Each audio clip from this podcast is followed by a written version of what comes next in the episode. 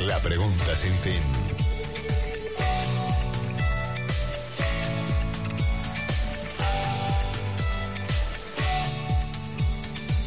Bajamos entonces a la Argentina, aterrizamos aquí del conflicto ruso-ucraniano, de la invasión de Rusia a Ucrania, a la Argentina que también está sacudida por los efectos económicos globales de esa situación. Estamos en comunicación telefónica con el diputado nacional por la provincia de Buenos Aires, radical, miembro de Juntos por el Cambio, Fabio Ketelax. Muchísimas gracias, Fabio, por esta comunicación. Gracias, Luciana, por la entrevista. Fabio, eh, está pendiente la confirmación en el Senado del acuerdo con el Fondo Monetario Internacional. Al día de hoy, ¿cuál es la idea de Juntos por el Cambio después de que se supo la intención del oficialismo, del gobierno del presidente Alberto Fernández, de empezar a tocar retenciones, subirlas en algunos derivados de eh, la soja, por ejemplo? ¿Qué, ¿Cuál es hoy la posición? Bueno, es, bueno esto, esta, esta oportunidad que me das, Luciana, porque la, la, la capacidad de modificar las alícuotas de las retenciones de parte del Ejecutivo está en discusión por, por una cuestión de por, por haberse caído el presupuesto, justamente, porque es una facultad originariamente del Congreso, y ahí hay una discusión. Eh, pero en cualquier caso, el intento es autónomo de la aprobación o no del acuerdo de financiamiento con el Fondo Monetario Internacional. Esto, esto es importante saberlo porque que, ¿cuál fue la idea que inspiró a Juntos por el Cambio en relación a aprobar el financiamiento? Eh, nosotros creemos que es muy lesivo, que puede producir mucho daño a la sociedad argentina, a los, a los, a los trabajadores, a los empresarios, a los comerciantes, a las familias, un default. En la Argentina a veces se trata este tema de manera banal o a veces nuestra nuestra memoria se traslada al 2001 en la que si bien el default fue terriblemente gravoso en términos sociales, Argentina produjo un episodio de salida del estancamiento económico muy acelerado a partir del 2003, producto del cambio en las circunstancias internacionales y los precios, etcétera. Pero eso puede ocurrir eventualmente o puede no ocurrir y hay países que que han ingresado en un default y han estado 10 o 15 años estancados. Y en el caso argentino, puntual ahora, no es lo mismo un default con los bonistas, donde uno abre una instancia de renegociación o con bancos, que por detrás de ellos hay accionistas, que con un organismo multilateral, que no son, que el Fondo Monetario no es un banco, por detrás del Fondo Monetario hay estados, y los recursos son recursos públicos de esos estados, y el de, de hecho, entre 1944 que se creó el Fondo Monetario Internacional y hoy, nunca ningún Estado entró en default con el fondo. y esto es porque es muy rígida la carta del Fondo Monetario Internacional en ese sentido, porque para abrir las negociaciones después hay que estar al día, con lo cual hay que pagar todo de golpe, es muy, muy difícil reabrir las negociaciones, y habilita sanciones bilaterales un default con el fondo. Entonces, por ejemplo, ¿qué sanción eh, repercutiría muy negativamente en Argentina? Eh, no, pero como nunca hubo un default con el fondo, pero los países, digamos, el fondo integra un sistema de instituciones multilaterales junto con la Organización Mundial de Comercio y el Banco Mundial, ¿no? Y a partir de que uno incumple las normas de uno de esos organismos, cualquiera de esos organismos pueden tomar represalias con ese país. Como nunca ocurrió, no sabemos la dimensión de eso. A mí me gustaría que Argentina no inaugure ese ciclo, digamos. Entre otras cosas porque, y acá quiero poner, Argentina con este gobierno o con nuestro gobierno, con un futuro gobierno, tiene que tener relaciones financieras normalizadas. En general tenemos relaciones financieras muy turbulentas con el mundo porque la administración del Estado argentino, o sea, ese es un reflejo, es un síntoma de una administración del Estado de carácter, digamos así, insuficiente o errático, en esa sensación voluntarista de que el Estado puede hacer todo, todo el tiempo, de cualquier manera, y por supuesto los recursos siempre, nunca alcanzan. esa, esa forma de manejo del Estado también, quiero decir, voy más atrás, es un reflejo de una cultura política que pretende comprar legitimidad pública con el gasto público, ¿no? Entonces, ahí hay un problema, porque si la única forma en que la sociedad crea que nosotros podemos eh, generar desde, desde las instituciones del Estado, convivencialidad, bienes públicos, etcétera, es metiendo manotazos sobre el patrimonio de, de, familias, empresas y personas para gastarlo y construir legitimidad pública de esa manera, es un poco una política muy rústica y bueno, cuyas consecuencias... Sí. A Fabio le planteo lo siguiente. Eh, coincido, es interesante la descripción que usted plantea, la matriz estructural del Estado argentino, del modo de, del oficialismo de relacionarse con el Estado. Ahora la cuestión es, en este contexto tan único, donde eh, la oposición tiene un poder de veto importante, un poder de condicionar y de hacer escuchar su perspectiva, porque el oficialismo claramente necesita los votos de Juntos por el Cambio en diputados, por ejemplo, ¿por qué si el default era eh, aquello que nadie quería, no condicionaron ese, ese voto y para generar garantías de, por ejemplo, que el gobierno se comprometiera a no aumentar impuestos, no aumentar retenciones. ¿Por qué no hicieron una negociación condicionada? Sí, es, es verdad que, que gracias al resultado electoral de la elección de medio término, nosotros estamos en mejores condiciones de abrir una negociación de este tipo a la luz del día y, que sería una forma también de corresponder las expectativas de nuestros votantes. Y sobre todo, Fabio, en este contexto en la que el Frente de Todos está votando dividido. Nunca como antes el gobierno necesita el voto de Juntos por el Cambio.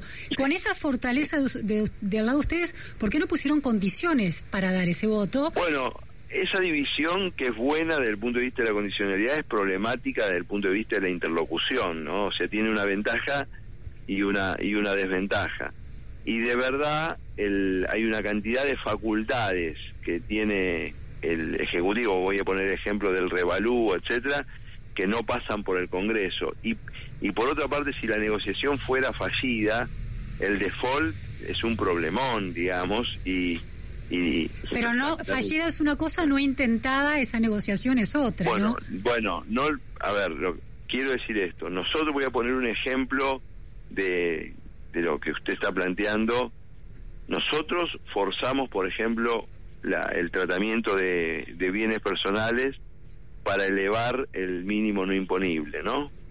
Y de hecho lo logramos, pero en esa sesión se constituyó una mayoría y acá, aparte del Frente de Todos y Junto por el Cambio, están los partidos del medio, los provinciales, etcétera, se formó una mayoría que agregó una sobrealícuota a, ciertas situaciones de bienes personales. Entonces, nosotros cumpliendo con una promesa que habíamos planteado en la campaña de elevar el mínimo no imponible para no que, queden expuestos los contribuyentes de relativamente poco patrimonio, lo empujamos y estamos en una situación muy finita. Entonces, ahí hay un tema, sí, es verdad que tenemos 116, que estamos más disciplinados que ellos, pero estamos en una situación de fragilidad con una interlocución quebrada y tomamos una cantidad de riesgos enormes en estos procesos negociales. Yo creo que el default había que... Yo siempre fui defensor, digo, de, la normalidad en las relaciones financieras internacionales y siempre fui defensor de que la Argentina tiene que tratar de evitar el default. Y creemos también que el Fondo Monetario, si uno lo compara con otros programas del Fondo Monetario, por supuesto el programa tiene condicionalidades, el Fondo Monetario evidentemente se encontraba en un contexto político en la que es evidente que ha decidido facilitar lo máximo posible para que la Argentina no entre en default y hubo algunas líneas de conversación en relación de qué pasaría en el futuro en relación a este acuerdo. Yo yo creo que tenemos que ser duros en muchas cosas porque porque el kirchnerismo ha demostrado a lo largo de su dilatada experiencia política que es el único idioma que comprende y por lo tanto frente a iniciativas de aumento de impuestos que lleguen al Congreso tenemos que ser muy muy categóricos y que tenemos que sí y no caer en una posición populista nosotros.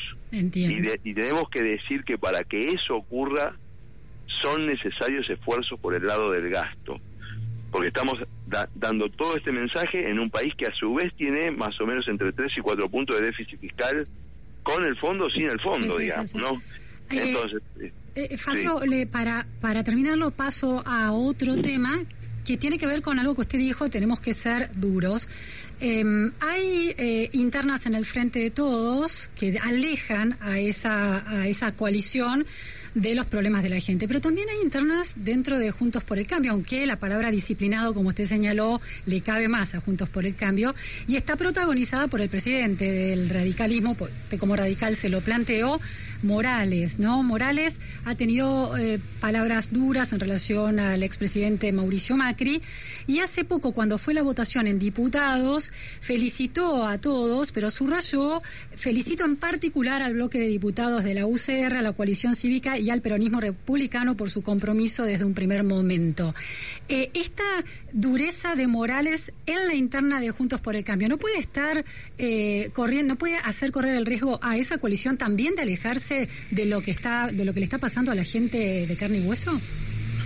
Sí, aparte yo particularmente creo que que porque hay algunas divisiones que son más transversales, ¿no? O sea, yo en muchas eh, votaciones me encuentro más cerca de colegas a veces de la coalición cívica o del PRO que de mi propio partido y, y se ha conformado un espacio político que claramente este no una forma de verlo es por partido y otra forma de verlo es por corrientes más conservadoras, más liberales, más de centro, etcétera. Yo siempre creo que, que la política puede tiene dos extremos viciosos, ¿no? Abusar del pulso competitivo o perder el pulso competitivo. Nosotros estamos en una dinámica, la política si no es competitiva, efectivamente es literatura, esto es así, pero si es solo competencia, tampoco tiene pierde la capacidad constructiva, la capacidad de ver horizonte, de construir futuro. A mí me parece que muchas de estas gestualidades eh, que exacerban la competencia pierden el registro ya no de, vincularse con el electorado, que obviamente, y con los problemas, como se dice entre comillas, de la gente, sino que pierden el registro de cuál es el sentido de la política, que no es solo competir, el sentido de la política es, es eh, ofrecerle a la población. O sea, yo, yo no creo que nuestra representación tiene que agotarse en escuchar y trasladar a las instituciones. Nosotros tenemos que ofrecer algo. No no estoy de acuerdo con la competencia. perdón, aparte de no estar de acuerdo con la competencia todo el tiempo y estamos muy lejos del momento de las PASO del año que viene, tenemos un sistema que son las PASO. Entonces, dejemos de perder el tiempo. Tenemos una agenda que es tremenda porque la Argentina está en, en un en una situación inflacionaria que erosiona los ingresos de las familias todo el tiempo, una situación muy frágil en la base atendida por el Estado porque ya hay esa sensación de que ni la ayuda pública me alcanza y por lo tanto se están rebelando contra su dirigente de base y ese es un magma muy difícil de administrar. Luego, es muy muy muy delicado, tenemos muchísimos problemas de ruptura de la confianza entre votantes del Frente de Todo, que nosotros a veces eh, eh, jocosamente nos divertimos, y el Frente de Todos, pero esa, esa ruptura de representación en una base electoral que ha sido tan sólida, es también es como una, una ruptura de esperanza de grandes espacios de la Argentina que no encuentran en nosotros una esperanza alternativa, sino y es eso eso es todo pérdida de energía para la recuperación futura. Nosotros lo que precisamos es justamente el cambio político de la Argentina, no es que yo me ponga a criticar ahora acá a Gerardo Morales o a Mauricio Macri o a Patricia Burri, sino que le ofrezca a los electores, a los electores de Cambiemos en principio, la idea de que nosotros vamos a gobernar con programa, esta vez tenemos que llegar con programa, cuando con, con, cuadros políticos que cuando decimos el equipo, los valores, etcétera, encarnen eso en su vida cotidiana. Tenemos que ser el cambio que proponemos. Bien, muchísimas gracias, eh, Fabio que Realmente muy preciso el análisis sobre la competencia dentro de la coalición. Muchas gracias.